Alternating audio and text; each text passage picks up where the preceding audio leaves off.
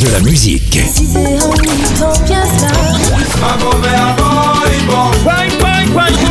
Et des infos. Elle chantera jusqu'à ses 99 ans. Double disque d'or pour son premier album solo. C'est VSM Radio. Bonjour, bonjour, c'est Sylviane Mongis. Hommage à Jean-Claude Rodoni.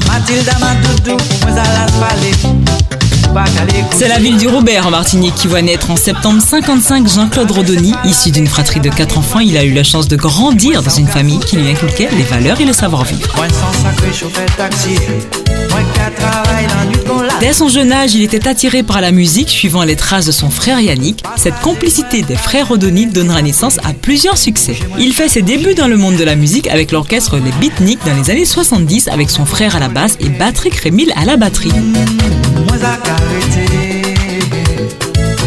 Il a marqué de son empreinte le zouk à la fin des années 80 avec Jean-Luc Alger et Jean-Philippe Martelly et avait connu le succès avec son frère Yannick avec le fameux titre Boulmada. Peu après, il s'était spécialisé dans la métallurgie mais n'oubliera jamais la scène. Sa dernière apparition remonte à 2018, une tournée parisienne avec Patrick Rémil organisée par Jean-Philippe Martelly. Défendait le cocon familial mais n'a jamais oublié la musique. Le chanteur tire sa révérence en février 2021 à l'âge de 66 ans. C'était un hommage à l'artiste à double passion, Jean-Claude Rodoni.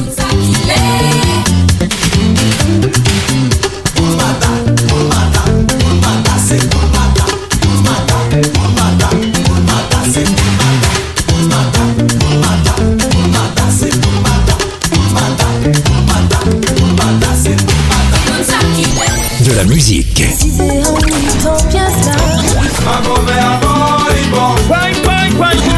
Et des infos. Elle chantera jusqu'à ses 99 ans. Double disque d'or pour son premier album solo. C'est VSM Radio.